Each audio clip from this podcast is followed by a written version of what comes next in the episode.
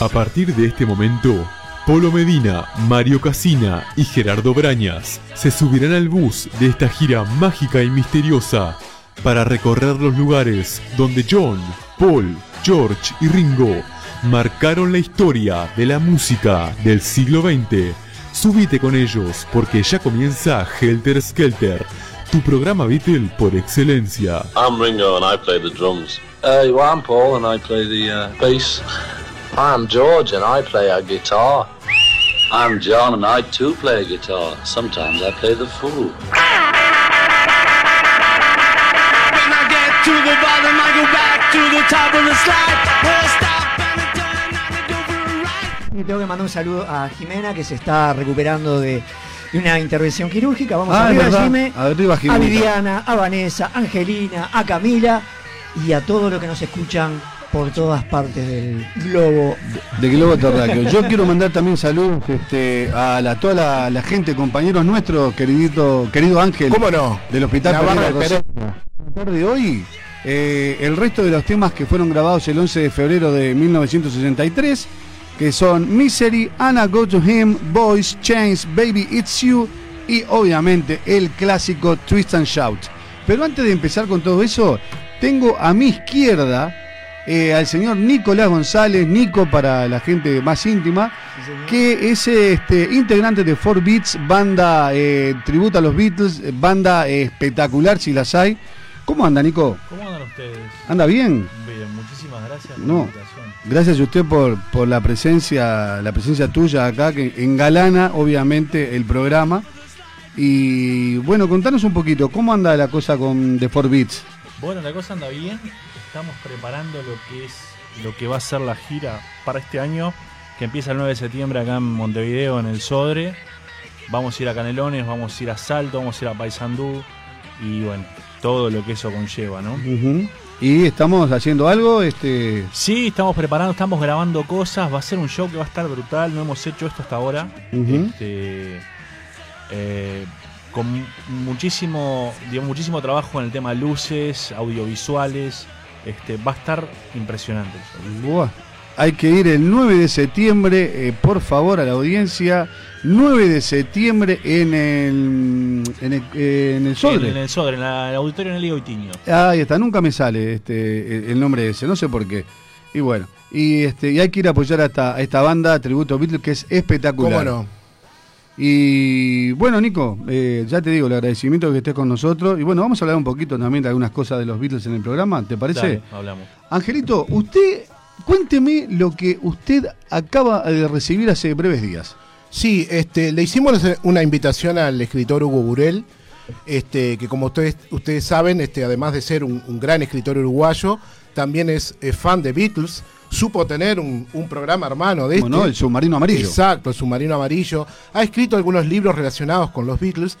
Y el del 2006 creo que fue, eh, ya te digo, 2009, él sacó un libro que ahora hace poquito se hizo una reedición hermosa, preciosa, y él tuvo el gesto de mandármelo. ¿Qué gesto hizo? Eh, no sé, el gesto de mandármelo. ah, está, no. es no, un dice libro gesto, hermoso que se llama Un día en la vida que cantaron los A Beatles. Day in the Life. Él lo que hace es tomar 14 canciones, que las elige él, por supuesto, como que fuera un LP, y él las comenta, comenta, pone la letra en, en inglés, en español, y, co- y comenta sobre las canciones. Un poco lo que se hace acá en este Es programa. un ¿no? poquito lo que- o sea que eh, o, o nosotros lo copiamos a Burel o Burel nos copia No, a nosotros. Burel está de antes, lo copiamos nosotros. No, es un libro precioso, tiene una edición, Ya un lo diseño veo. hermoso. A ver ahí, para la cámara. Sí, no Eh, sé, eh, estamos saliendo en este momento casi nada. Eh, Por las dudas, igual. Bueno, y, si, si no, ahora, Bueno, ahora vamos, y si no lo la- ven, lo imaginan. Vamos, no, ahora lo solucionamos en un ratito y ya lo mostramos. A ver, este, como dice Puglia, los combinamos a conseguir este libro que la verdad que es una maravilla. Déjelo quieto a Jorge que Bien. está, está en otro programa. Está en otro programa. Bueno, entonces el saludo entonces para Burel, eh, el escritor, que ha, Sí, por ha supuesto. hecho ese, ese libro Sí. que le ha obsequiado a usted y usted se ha encargado. Y lo vamos a disfrutar todos Mm, acá, por Sí, supuesto. ¿Usted tiene algo para decir de Burel? Eh, o... Eh, sí, bueno, así. Cuénteme algo, a ver. de pájaro, porque hay gente del exterior que puede estar escuchando. Sí, a ver. Él es escritor uruguayo, periodista, publicista, diseñador gráfico, licenciado en letras y es miembro de la Academia Nacional de Letras del Uruguay. Un narrador muy prolífico, tiene muchos libros de cuentos, novelas, varios premios nacionales e internacionales. Bueno, lo que dijimos, que es fan, fan de Beatles desde los comienzos de la banda. Y ta, los libros relacionados a The Beatles, él escribió una novela tipo policial que se llama La misteriosa muerte de Eleanor Rigby, que está muy buena. Yo la tengo, no la empecé a leer, la estuve hojeando. Y ahora, relacionado siempre a los Beatles, este libro que ya les digo, es una reedición, pero una reedición hermosa. No me golpeé la mesa. Eh, ¿qué, le iba, ¿Cómo a- no? ¿Qué le iba a decir este? Y bueno, entonces este, yo, yo- yo estoy seguro que va a empezar por ese. ¿No? No, no, porque creo que eso lo va a llevar a alguno de ustedes. No sé, ¿Lo qué? para leer. Ah, para leer. Sí, cómo no. Ya sí, que, sí. que empieza a circular en el. Que empieza a circular, ahí Seguro, está. cómo no. Bueno, muy bien. Bueno, y hablando de, de círculo, arranque gallero, vamos a presentar este. Hoy tenemos para presentar seis temitas. Seis temitas, exactamente. Bueno, cuénteme. Vamos a empezar, puede ser que con Misery. Sí. Misery o Miseria. Eh, bueno, lo siguiente. Brian Epstein había estado alentando a Lennon y McCartney como compositores, no solo para el uso dentro de su banda, sino también para proporcionar material a otros artistas. Aunque The Beatles desafortunadamente aún no tenían una credibilidad establecida como compositores, animados por Brian Epstein, Lennon y McCartney decidieron intentar escribir una canción especialmente destinada a un artista en particular. El 2 de febrero de 1963, The Beatles estaban a punto de comenzar una extensa gira británica con la adolescente Helen Shapiro, que ya tenía dos canciones en el número uno. El 26 de enero, apenas una semana antes de que comenzara la gira con Helen Shapiro, Lennon y McCartney empezaron a trabajar en una canción con la única intención de presentársela a la cantante.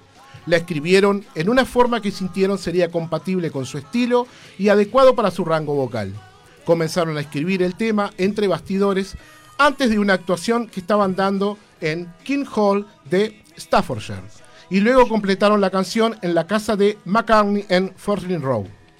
Poco después de que comenzara la gira, McCartney se armó de valor para presentarle la canción al manager de Helen, Norrie Paramore, quien desafortunadamente la rechazó por completo. Sin embargo, ocurrió un giro afortunado de los acontecimientos. Kenny Lynch, un cantante, compositor, animador y actor negro de Londres, que estaba en la gira, también escuchó la canción y decidió grabarla él mismo. Aparentemente John y Paul necesitaron modificar la letra para acomodarla a un vocalista masculino. El simple tuvo un éxito menor, siendo la primera canción original de Lennon y McCartney en ser grabada por otro artista.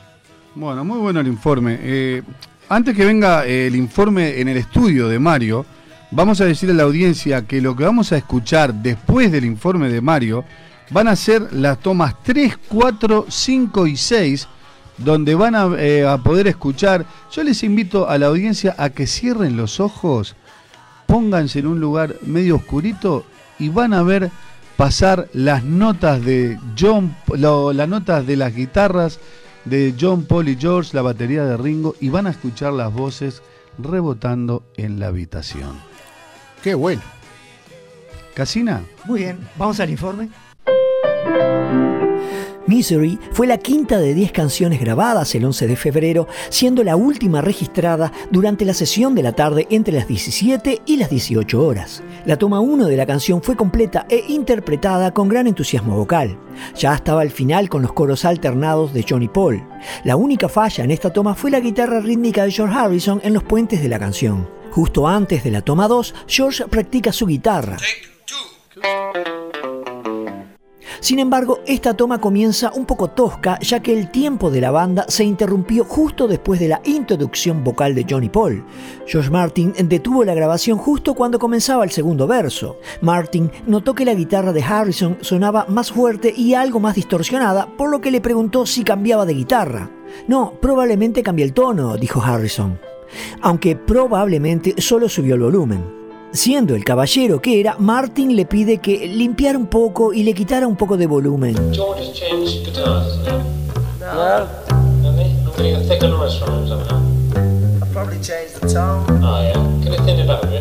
Y luego estuvieron listos para intentarlo de nuevo. En la toma 3, justo después que comenzara el primer verso, John se olvidó de cambiar los acordes de la guitarra y en la toma 4, John cantó mal un par de frases. En la toma 5 terminó en el mismo lugar porque Lennon otra vez cambió la letra. En la toma 6, Ringo intenta un redoble antes de comenzar los coros y en el final del tema. Sin embargo, George Martin debe haberles dado instrucciones para simplificar el arreglo, indicándole a Ringo que solo toque un ritmo de batería de cuatro cuartos durante toda la canción. Estos cambios se implementaron en la toma 7. Probablemente fue en este punto que George Martin decidió que él mismo agregaría una sobregrabación de piano en una fecha posterior para reemplazar la ejecución de guitarra de Harrison, que se le pidió que no tocara debido a que no podía acertar con el tiempo. La toma 8 se interrumpió justo cuando comenzó el primer verso debido a que John arruinó la letra. Has dicho las palabras equivocadas, señala Paul a John. La toma 9 era una versión completa y se marcó como la mejor en este momento. Ahora, Misery se consideró completa en lo que respecta a la actuación de los Beatles. El 20 de febrero de 1963 en el Estudio 1 fue la fecha que eligió George Martin para hacer sus sobregrabaciones de piano en Misery, sobre una edición de la primera mitad de la toma 7 y la segunda mitad de la toma 9. Con esto quedó finalizada la canción.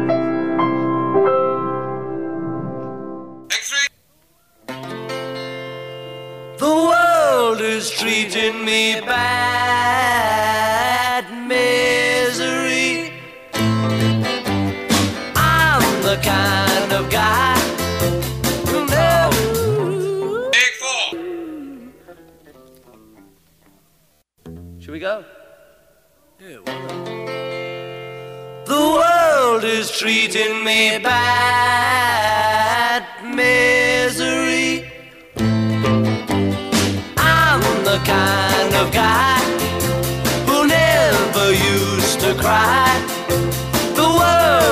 treating me bad, misery. I've lost her now for sure. She won't come back no more. It's gonna be five. Five. The world is treating me bad, misery.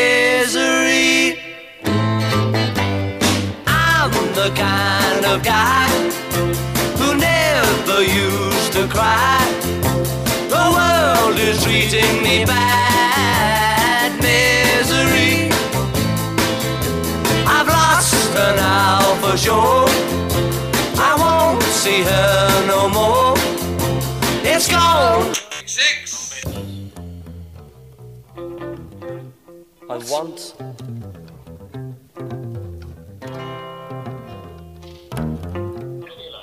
You're right, Phil. I won't see her no more. Yeah, I her no more. I could see out the eye.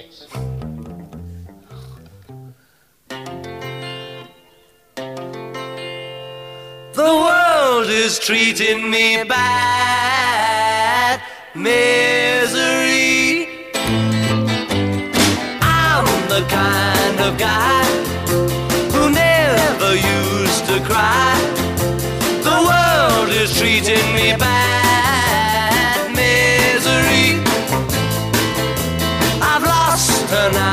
for sure. I won't see her no more. It's gonna be a drag,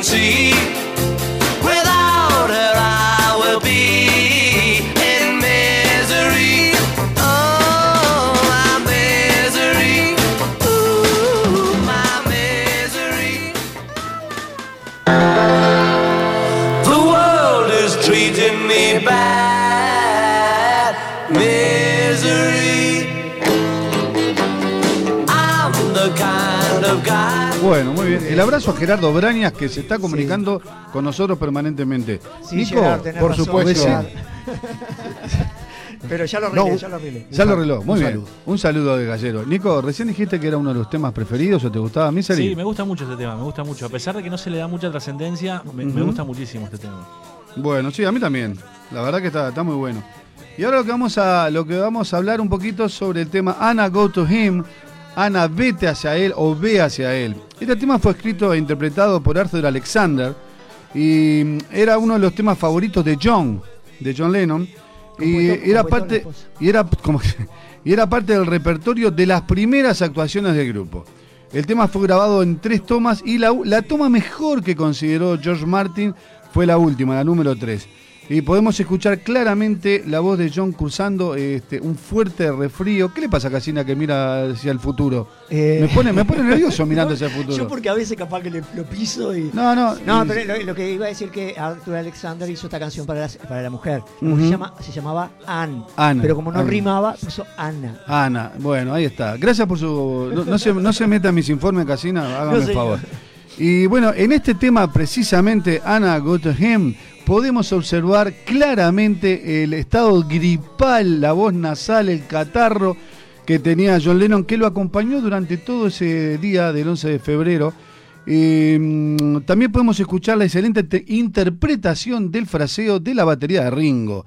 Eh, el tema fue grabado luego, el 17 de junio del 63, para el programa eh, Pop Go The Beatles de la BBC de Londres, que sería transmitido el día 25 de junio y nuevamente sería grabado el 1 de agosto del 63 para el programa del día 25 de agosto.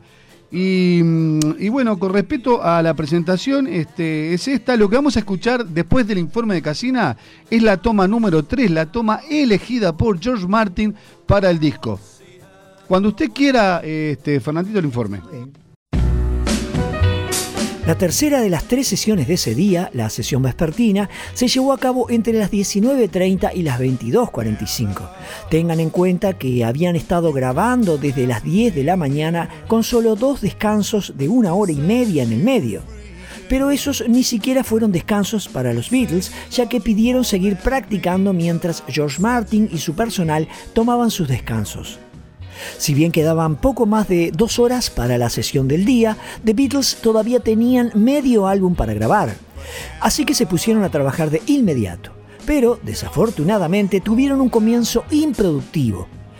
Intentaron frustradamente grabar un tema de McCartney Lennon titulado Hold Me Tight, pasando por 13 tomas de la canción, lo que llevó mucho tiempo. Después de muchos comienzos en falsos, averías y piezas de edición, solo se realizaron dos versiones completas. Se estima que se desperdiciaron alrededor de 40 minutos con esta canción que nunca llegó al álbum. Sí se rehizo para su próximo LP británico With the Beatles.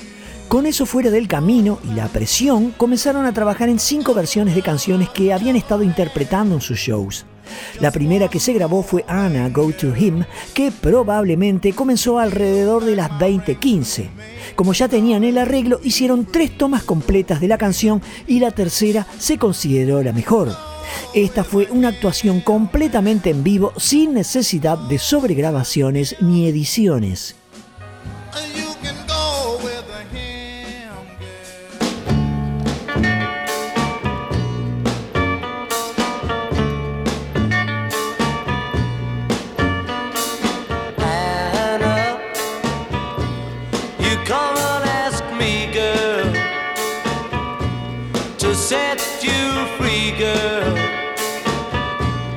You say he loves you more than me, so I will set you free.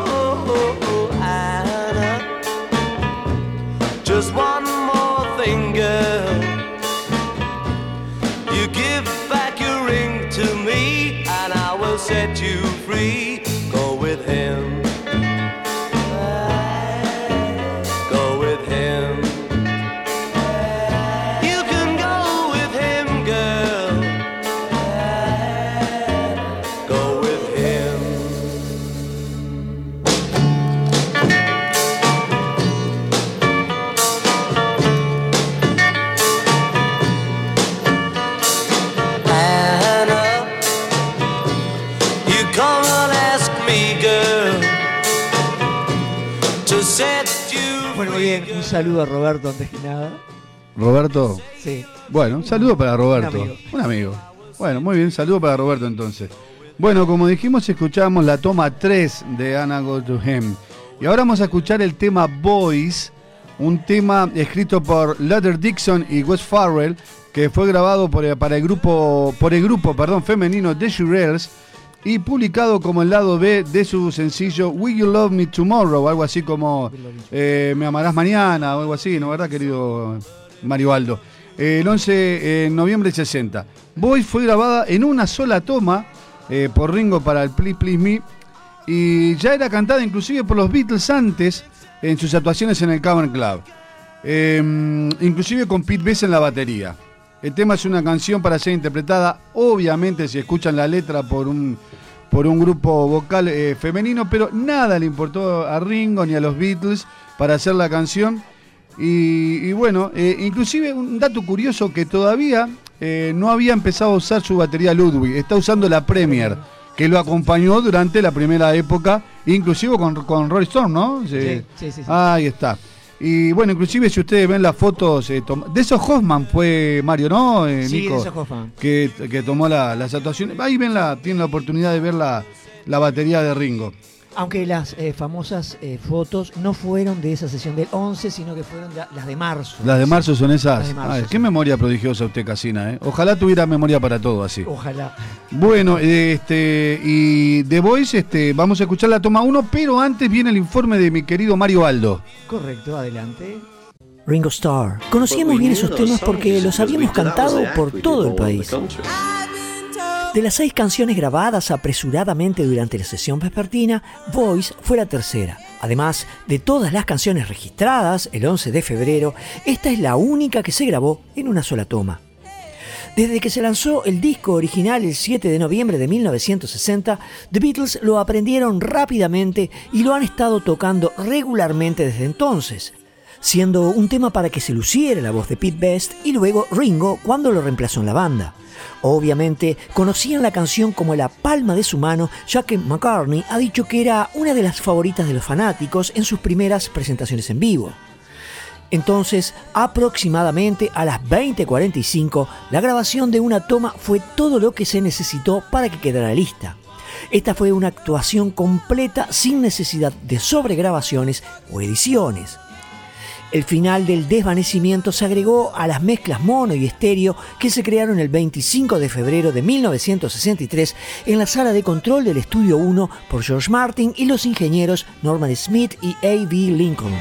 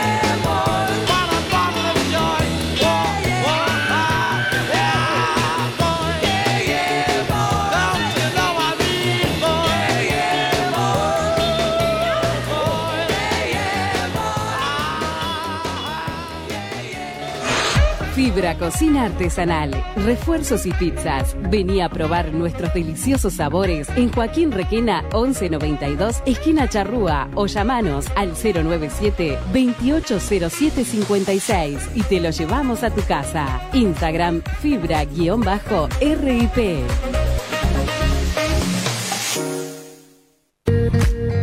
Distribuidora Charcutería Majo, de la fábrica a su hogar, con el mejor gusto. Cortes seleccionados, ribs, asado, costillas, matambritos, supremas de pollo, milanesas, embutidos y chorizos extras de todas las variedades. Envíos a domicilio sin costo. Comunicate al 099 143 852.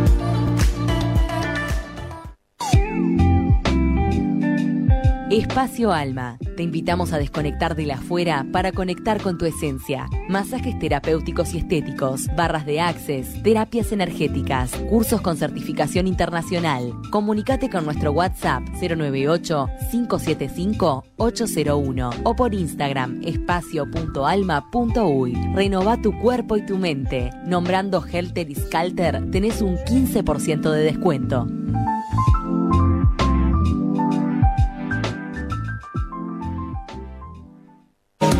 Somos MP Epoxy Creaciones. Nos dedicamos a la restauración de mesadas y pisos tanto en color como en láminas 3D. Hacemos trabajos artesanales. WhatsApp 096 2039 21. Instagram Epoxy Creaciones. Facebook Matipato Epoxy Creaciones. Atención, último momento. Para los amantes de las hamburguesas, Valito Burgers abre las puertas de su nueva sede en Avenida Italia y Monzón, de miércoles a lunes de las 12 del mediodía hasta la noche. ¿Y vos, qué estás esperando para probarlas? Hacé tu pedido al 094-208-719. Búscanos en Instagram, arroba valito.burgers. ¿A qué no te da? Valito Burgers.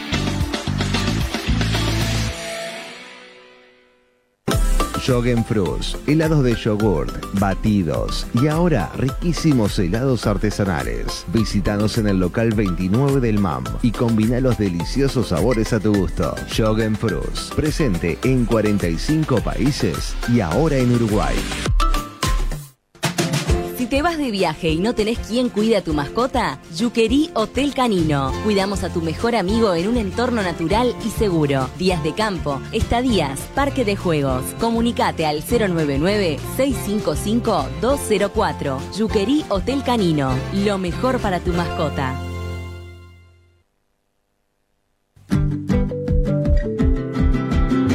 Si tu perro espera siempre lo mejor de vos, una relación especial entre los dos. Si tu perro espera siempre lo mejor de vos, una relación especial entre los dos. Tan especial, tan especial, tan especial, tan especial dog. Tan especial, tan especial, tan especial, tan especial dog. Tan especial, tan especial, tan especial, tan especial dog. Llegó Special Dog a Uruguay, el alimento premium que tu perro merece y vos podés darle. Special Dog, tu perro espera lo mejor de vos. Tan especial dog. ¿Ya conoces los productos de Masas Panas? Te cuento que Masas Panas es una empresa dedicada a la fabricación de masitas con una trayectoria en el mercado de más de 10 años, usando materias primas de primerísima calidad, artesanales, su práctico envase y por sobre todas las cosas, dedicarle mucha pasión y amor por lo que hacemos hace de ellas unas masas diferentes y muy exquisitas, ideal para compartir una tarde de mate, café o después de un almuerzo o cena qué mejor que algo dulce. Te invitamos a que las pruebes y después nos comentes. De seguro que no te vamos a decepcionar. Si sos comerciante y todavía no tenés nuestros productos, ¿qué estás esperando? No te quedes afuera del negocio. Contactanos y te enviamos un vendedor para gestionar e incorporar a la mejor marca de masas del país. Hasta no ser la marca número uno, no nos vamos a detener. Contactos masaspana.gmail.com 095 53 9472 y nuestro Instagram masas-panas. ¿Sabías que existe un lugar en Montevideo donde podés encontrar el sabor y la pasión de la comida de autor? Los mejores platos elaborados con productos de época los encontrás en Pistacho Fusión. Menú degustación y a 12 pasos elaborados por el chef Danilo. Hace tu reserva con 24 horas de anticipación al 093-386-392 y visita nuestra página por Instagram, Pistacho Fusión. Los mejores platos elaborados con productos de época los encontrás en Pistacho Fusión.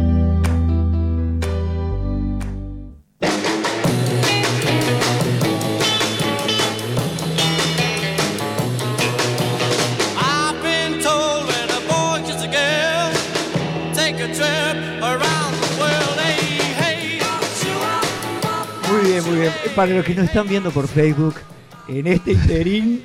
Las eh, cosas que se dicen en los cortes, los- las anécdotas. Es el programa. El habrá que hacer un programa aparte. Programa. Las anécdotas de Mario Casina, Nico González y de Polo Medina de sus viajes son. Bueno, Gallero, cuénteme algo. Amigos, les quiero contar algo. A ver, Les cuénteme. quiero contar que la Escuela de Enfermería Doctor Eduardo Blanco Acevedo. Sí, donde yo soy docente, dígalo. Exactamente, ahí, ahí iba a ir. Ahí Ofrece unos cursos variados y muy destacados. Por ver, ejemplo, diga usted. auxiliar de enfermería integral en solo 24 meses. Auxiliar de servicio. Ayudante de cocina y tisanería, 6 meses y solo con primaria completa. Pero, por favor. Camillero en 3 meses. Hay cursos de vacunación y CTI. Todos estos cursos te ofrecen una rápida inserción laboral. Se lo garantizo. Eh, y como ya dijimos, si estudian enfermería van a tener un plus que el señor Polo Medina lo van a sufrir como docente. Como docente. Todos estos cursos, ya, ya te diji- dijimos que ofrecen una rápida inserción laboral. Por consultas, llamar al teléfono 2902 9050 2902 95 9050, perdón. Ah, repítamelo de vuelta porque me hice un. Se lo voy a repetir de nuevo. 2902 9050. Escuela de Enfermería Doctor Eduardo Blanco Acevedo, en Avenida 18 de Julio, Casejido. Ahí está. Frente a la Intendencia de Montevideo, al lado de la pantalla. Al ladito de la pantalla. Le, Y- salió mejor que a Brañas, eh, le voy a decir. bueno, bueno, me alegro. Y bueno, creo que Mario nos iba a decir Sí, algo de. porque Tengo obvio. unas van a ganas ir de tomar a helado, a mi tengo. lugar favorito en el mundo. ¿Dónde? es Jogenfrus, en el local 29 del mercado agrícola. Ahí ofrecen helados artesanales aptos para celíacos y una gran variedad de batidos frutales. Jogenfrus, en el eh, local 29 del mercado Ay, agrícola, ay, ay. está nuestro amigo Diego. Eh, que les prepara todo. Ahí frente a la plaza de comida, ¿no? Sí, todo en sano, natural y al momento. Y al momento. Qué rico. ¿Y a dónde, y de- después de acá dónde Vayan nos y vamos? pidan- vayan y pidan. ¿Eh? Ah, ¿y de- dónde- después de acá dónde nos vamos, Casina? ¿Dónde nos ¿Cómo vamos? no? ¿A Balito? Ah, Balito. Eh, que vayan preparándose. Que ¿no? vayan preparando. Hoy vamos con todo, ¿eh? Hoy, va- Hoy, hoy viene el batallón. hoy va a ir el batallón. Así que, don Balito, prepárese. Bueno, Ángel, Sí. contame un poquito. El cuarto tema que fue grabado por los Beatles fue Chains. Sí, Chains. Con- contame o sea- algo. O sea, cadenas, cadenas. Ahí está. En sus primeros años, The Beatles siempre estaban a la casa de nuevas canciones para aprender, a fin de interpretarlas en sus actuaciones en vivo.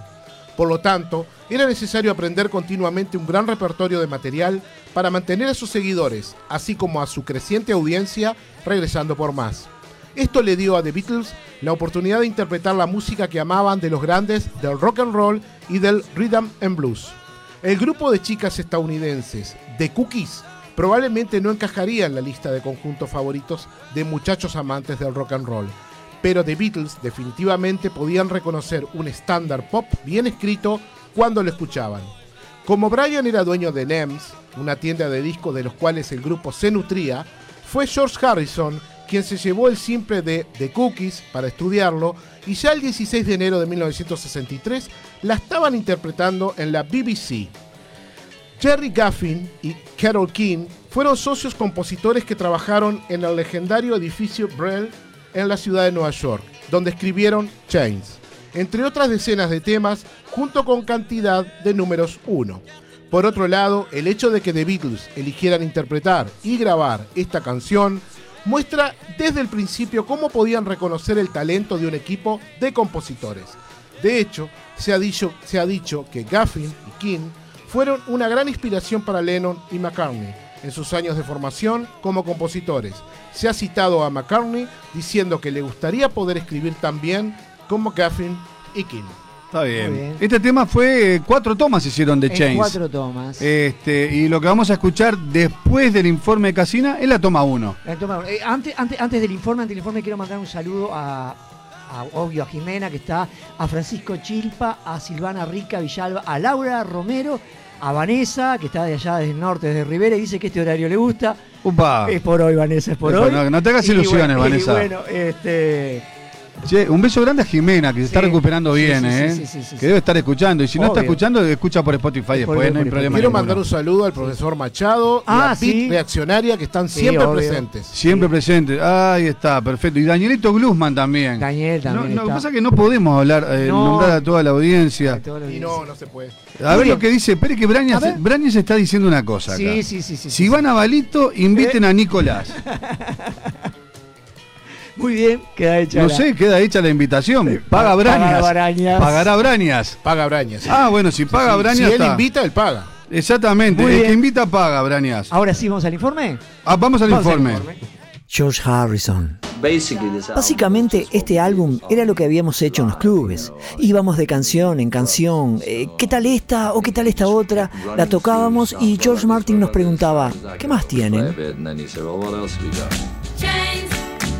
La primera vez que The Beatles registraron Chains en un estudio de grabación fue el 16 de enero de 1963 en el Place House Theatre de Manchester para el programa de radio de la BBC Here We Go, tres semanas y media antes de que grabaran oficialmente la canción en los estudios de EMI. Chains fue entonces la cuarta de seis canciones grabadas apresuradamente durante la sesión vespertina. Cuando The Beatles audicionaron para Decca Records el 1 de enero de 1962, George Harrison prácticamente amenazaba con asumir el papel de cantante principal del grupo, habiendo cantado como líder en un buen número de canciones grabadas ese día.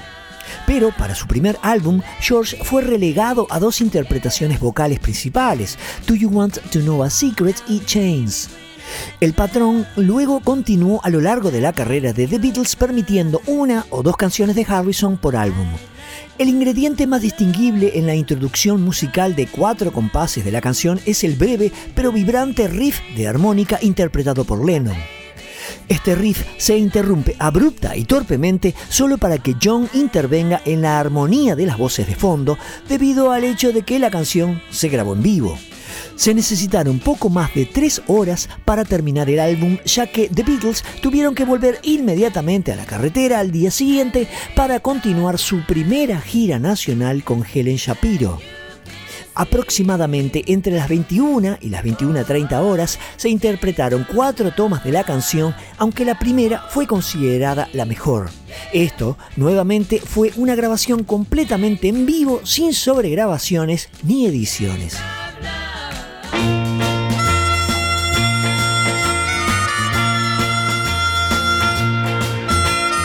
Chains. My baby's got me locked up in chains, and they ain't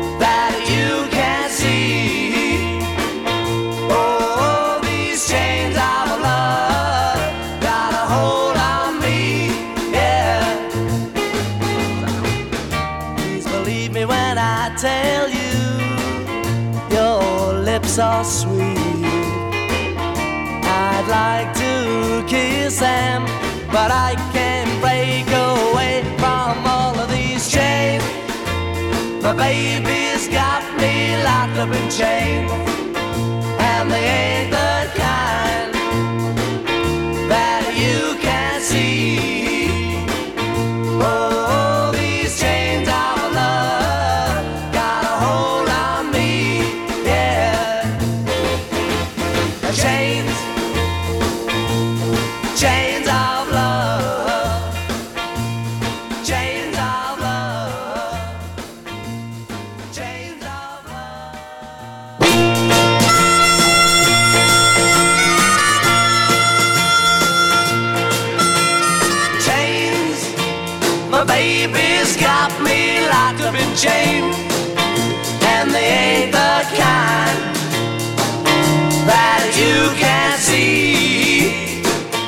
Qué lindo, qué lindo Chains, eh, querido Angelito. Muy lindo tema. ¿Se acuerda cuando usted era joven? Mucho más joven de lo que es ahora. Eh, sí, hace mucho tiempo, pero sí me acuerdo, algo me acuerdo. ¿Qué le decía a su novia?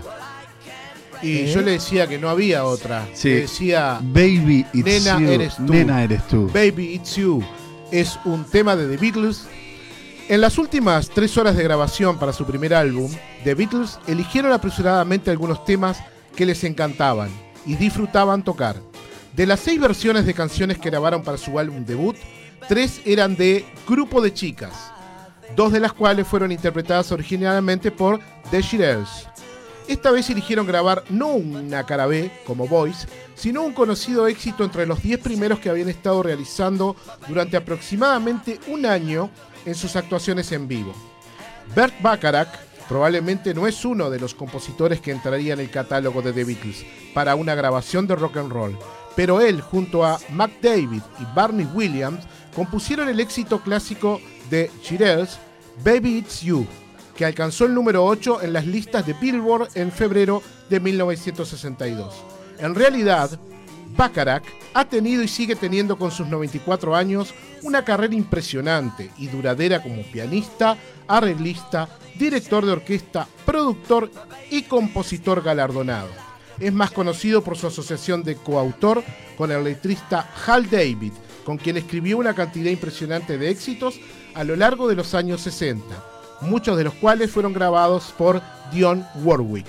Como compositor ha acumulado un impresionante total de 70 éxitos entre los 40 principales de Estados Unidos. The Beatles conocerían a Bart Bacharach en EMI cuando en febrero de 1966 compusiera, arreglara y grabara junto a la cantante del grupo de artistas de Brian Epstein, Celia Black, el tema central de la película Alfie. Ah, mire usted. Mire usted. Cajacina, eh, tengo una duda. ¿Qué toma es la que vamos a escuchar después de su informe? Toma 5. Es la 5, ¿no? Sí. Ah, ahí está. No, tenía, tenía una pequeña duda. Eh, Fernandito, cuando usted quiera, largue el informe. I thought this next number was called Sha La La La joking. La. La? La? Baby, it's you. Why don't you do it in your famous James Mason impersonation voice? All right, sing the song, fellas. Okay, let's go. Baby It's You fue la penúltima canción registrada durante la histórica sesión del 11 de febrero. Se grabaron tres tomas en vivo sin sobregrabaciones, una de las cuales fue un comienzo falso. Todo esto aproximadamente entre las 21.30 y las 22 horas durante su sesión vespertina. The Beatles imitaron por completo la estructura de la grabación original de The Shirelles sin querer alterar el clásico grupo de chicas que tanto admiraban. Después de una introducción de seis compases que incluye las armonías de marca registrada Ya La La de Paul y George y una pausa dramática en el último compás, el primer verso comienza en medio del bajo y la batería de Ringo. Lennon ofrece una voz principal muy segura que se acentúa en el cuarto compás por la recurrencia de las distintas armonías de Ya La La La. A medida que el verso pasa a la segunda mitad dramática, las armonías de fondo se convierten en un telón de fondo silencioso y sutil para crear un efecto adecuado para la atormentada letra. A medida que el verso se acerca a su conclusión, las emotivas voces principales se transponen contra las voces de fondo acentuadas que crean un clímax irresistible que conduce al descanso definitivo. Luego se revela el título de la canción que queda grabado para siempre en la mente como el último gancho. La toma 3 fue la versión completa que se usó para el álbum.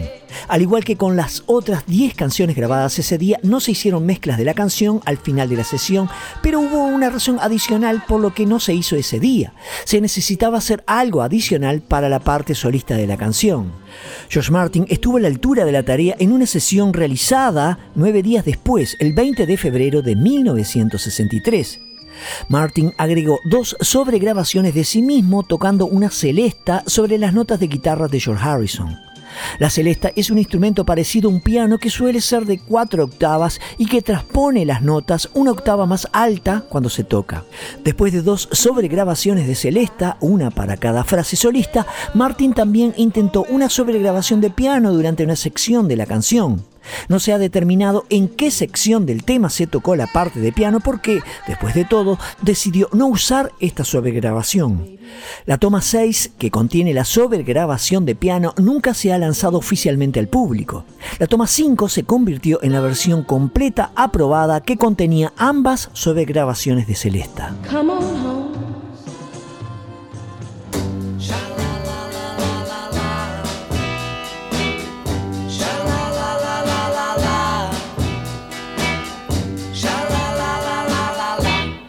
Sha la la la la. It's not the way you smile that touched my heart. Sha la la la la. It's not the way you kiss that tears me apart.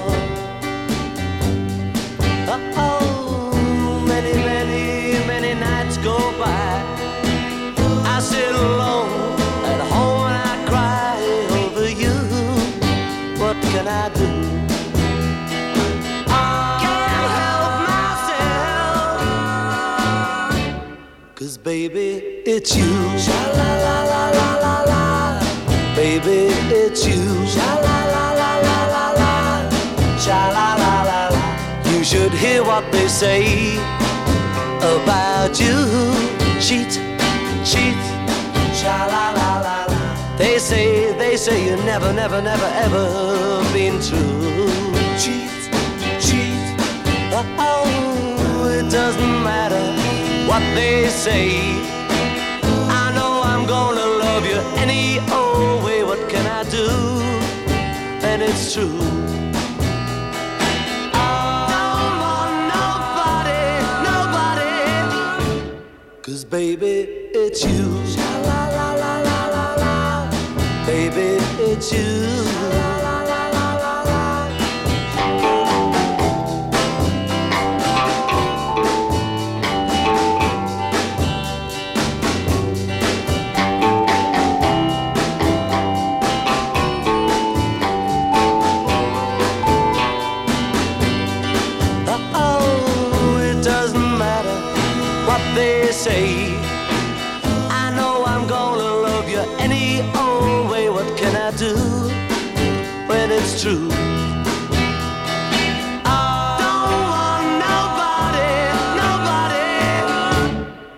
Baby, it's you.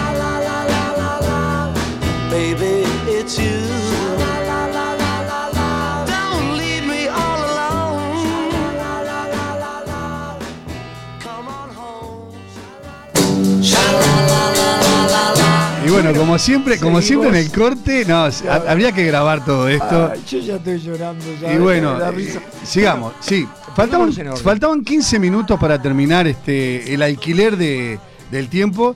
Y faltaba grabar un tema. Un tema emblemático que George Martin había dejado para el final. Este tema se llamaba Twist and Shout o Shake It Up Baby, como era originalmente llamado.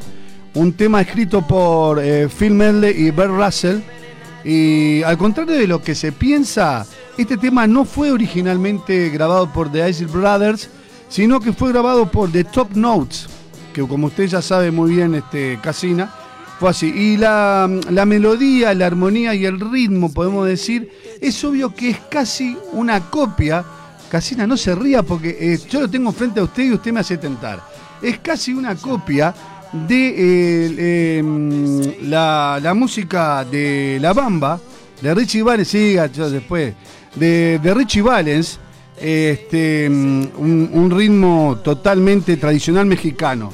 Bueno, tuvo como, como productor eh, Shake It Up Baby a Phil Spector y su grabación fue realizada el 23 de febrero del 61.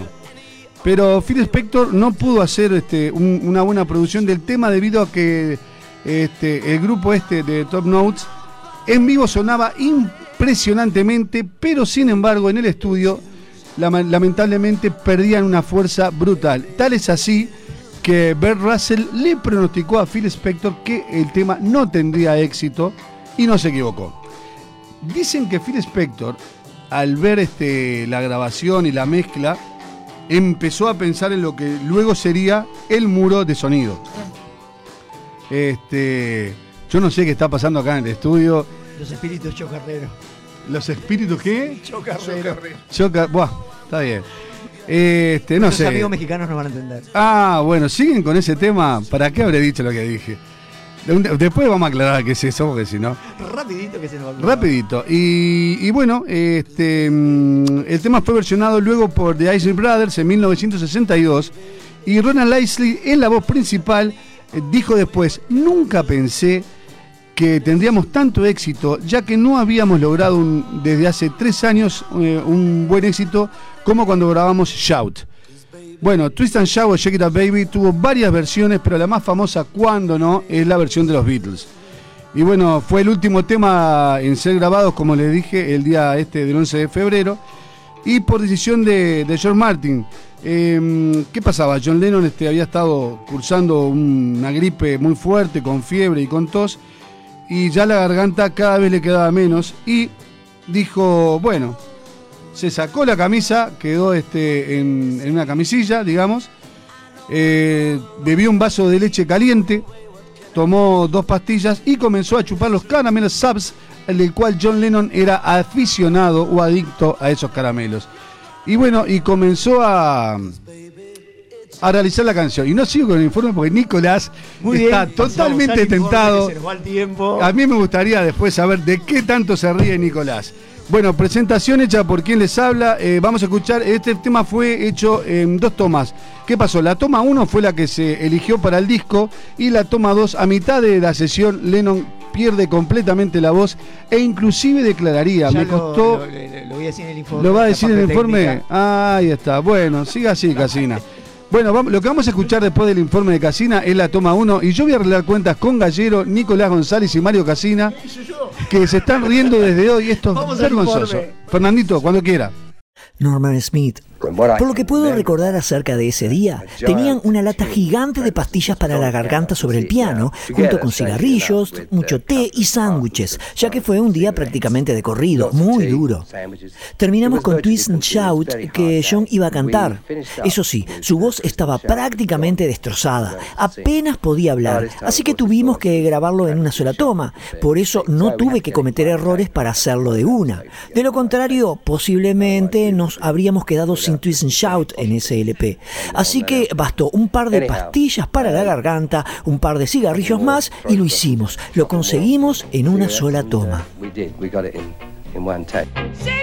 Hubo rumores y hasta algo de leyenda sobre el final de la sesión del 11 de febrero, pero las circunstancias reales fueron que, después de comenzar a las 10 de esa mañana, ya a las 22 horas, todos tenían la garganta cansada y dolorida y la banda, más el personal de grabación, se dirigieron a la cantina de Emi para tomar un café y unas galletas sabiendo que se requería una canción más. ¿Cuál podría ser? Ninguna otra composición original se pensó adecuada en ese momento, ya que el intento de Hold Me Tight no se consideró lo suficientemente buena como para regresar y terminar a esa hora tardía del día. Varias canciones fueron sugeridas y vetadas, pero nadie puede recordar quién propuso Twist and Shout en este punto, posiblemente George Martin, y aunque a pesar de que la voz de John se había ido especialmente en ese momento, accedió de mala gana a cantarla. Según comentarios de testigos, John sorbió un par de caramelos para la garganta subes, hizo gárgaras con un poco de leche, se quitó la camisa, por alguna razón, y volvió con la banda para grabar la última canción del día. Entonces, la decisión de hacer la canción parece ser una verdadera medida de último minuto. Debido al mal estado de la garganta de Lennon, todos sabían que tenían que hacerlo bien de entrada. Entonces, con esa primera toma, The Beatles tocaron en vivo exactamente lo que se escucha en el disco hasta el día de hoy, sin necesidad de sobregrabaciones. El propio George Martin dijo asombradamente en ese momento, no sé cómo lo hacen, hemos estado grabando todo el día, pero cuanto más avanzamos, mejor se ponen. George Martin, siendo el perfeccionista que es, insistió en probar otra toma de la canción por si acaso. Se realizó una segunda toma completa, pero la voz de John no pudo resistir más. Los Beatles luego insistieron en escuchar el álbum esa noche. Esto extendió la sesión hasta las 22.45, poniendo punto final al maratónico día. John Lennon. La última canción que hicimos fue Twist and Shout y casi me mata. Ya no tenía voz para cantar, tan solo pude gritar.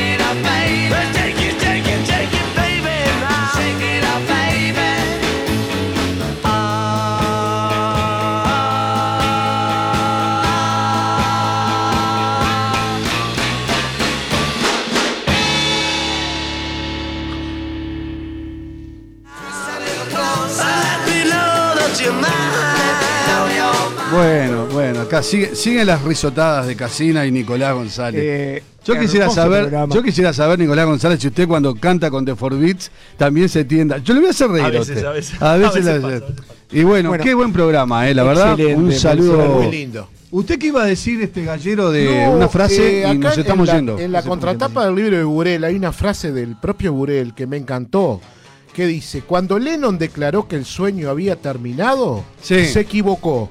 Todavía estamos soñándolo. Ahí está. Claro que sí. I am the Walrus. Muy bien. Bueno, Casina, se nos fue el programa. El agradecimiento a eh, Risotada González, que sigue te- completamente tentado.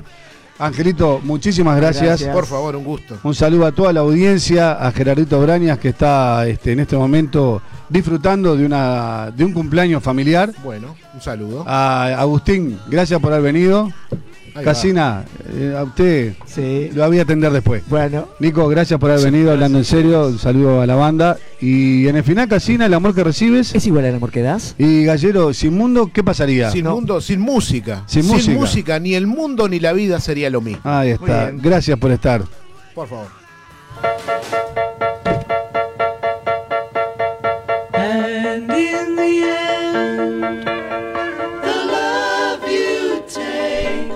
Y en el final, El amor que recibes es igual al amor que das. Por eso te esperamos el próximo domingo a partir de las 10 horas en Universal, en la 970 AM, porque la vida sin música no sería lo mismo.